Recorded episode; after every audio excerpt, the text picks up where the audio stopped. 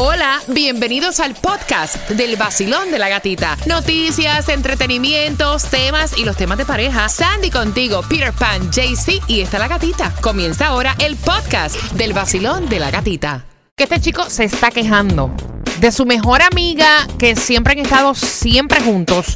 O sea, en el colegio para arriba y para abajo, su best friend. Yes. Y ahora ella pues comenzó una relación, Ay, tiene ay, un novio ay. y le está dando con la punta del pie, con la punta del palo. Ay, ay, ay. Y entonces, o sea, él dice, ¿cómo yo le puedo hacer entender a ella que yo, o sea, que me duele lo que está haciendo? ¿Le duele? No.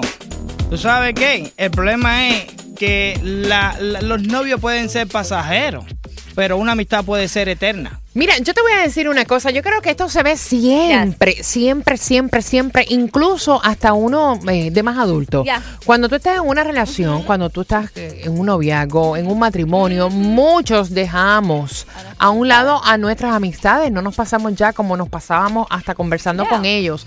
Y eso es un error, porque tú pierdes esas amistades y pasa algo en tu relación y otra vez, ¿a quién tengo? Después vienen llorando. A nadie. Me hace falta fulano para desahogarme, fulano. Después de 300 años. Oye, ¿cómo estás, John? ¿What?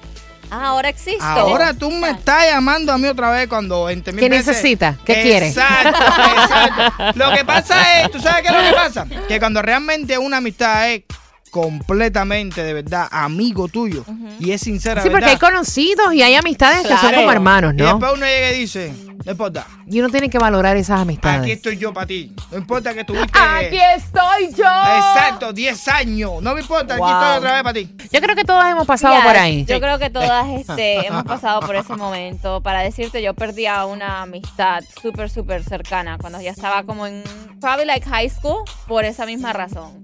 Porque se enchuló con el novio y todo era el novio, ya no quería salir, ya no me llamaba. Was like, ah, bueno, está Si bien. te, si te pones a pensar realmente, uno como amigo, Ujú. poniéndose la parte del amigo, eh, eh, y uno le dice, mira, yo soy tu amigo, Exacto. estuve antes de tu pareja, porque no es que tú conociste, yo te conocí a ti después de tener tu pareja. Tu pareja puede ser pasajera, yo voy a No. estar aquí para ti todo el tiempo. Entonces, pero yo creo que a veces hay que dejar a esa gente que te cambian por la pareja que se extraen. Y cuando porque- vengan para ti decirle, no. Porque si tú le dices eso, no, lo que tú tienes es celos. Tú tienes celos de mi nueva relación. Puede pasar también. ¿Qué tú le dices a este muchacho? O sea, ¿será que en realidad él está encarnado con esta muchacha? ¿O será que ella en realidad pues empezó a darle con la punta del pie? Porque pues definitivamente hay Eh, alguna- está distraída, o está hay alguna distraída. influencia también del Del noviecito nuevo que le molesta al amigo. Ah, puede ser también, puede ser. Mira, yo creo que si son best friends y siempre ha sido la relación así que están juntos, ya creo que ella es como que, como ahora tiene al novio, tiene otra persona que está a su lado, ya no le pone atención al best friend. Ok, Basilón, buenos días. Hola. Yo tuve una situación parecida Ay, porque yo iba al gimnasio con un muchacho que él en un punto sí estuvo interesado en mí. Nosotros nunca salimos, nunca hicimos nada, pero seguimos la amistad y seguimos working out together. Yes.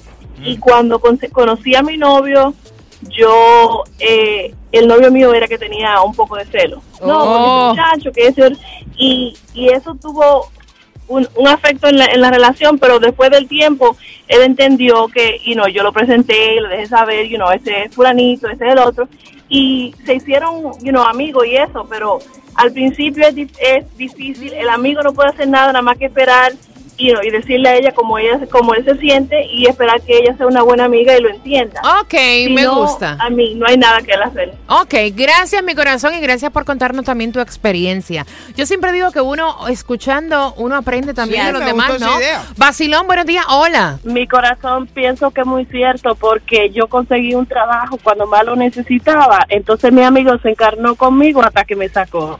¿Cómo? Oh, wow. Sí, así Wow. es. Pero ese amigo no era tan amigo, era una arpía.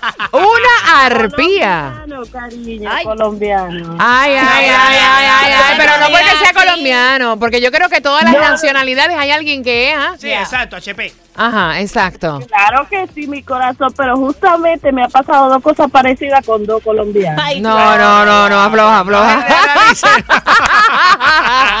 Afloja, afloja. Oye, gracias mi corazón por contarnos, por verdad, por, por, por contarnos tu experiencia. Ese amigo no era un amigo, era Sí, una arpía. un Basilón, buenos días, hola. estaba en una situación similar y eh, definitivamente le he sabido dar espacio obviamente a la persona que ha sido más especial y ha estado más tiempo en mi vida, entonces le he sabido dar más respeto a la persona pues obviamente que estaba antes y le he dado su puesto desde el principio para que pues sepa que, que esa persona estuvo antes y nada pues ser paciente No sé, yo te escucho, no sé, no, No sé, no sé. Espérate. Sí, aquí hay algo raro.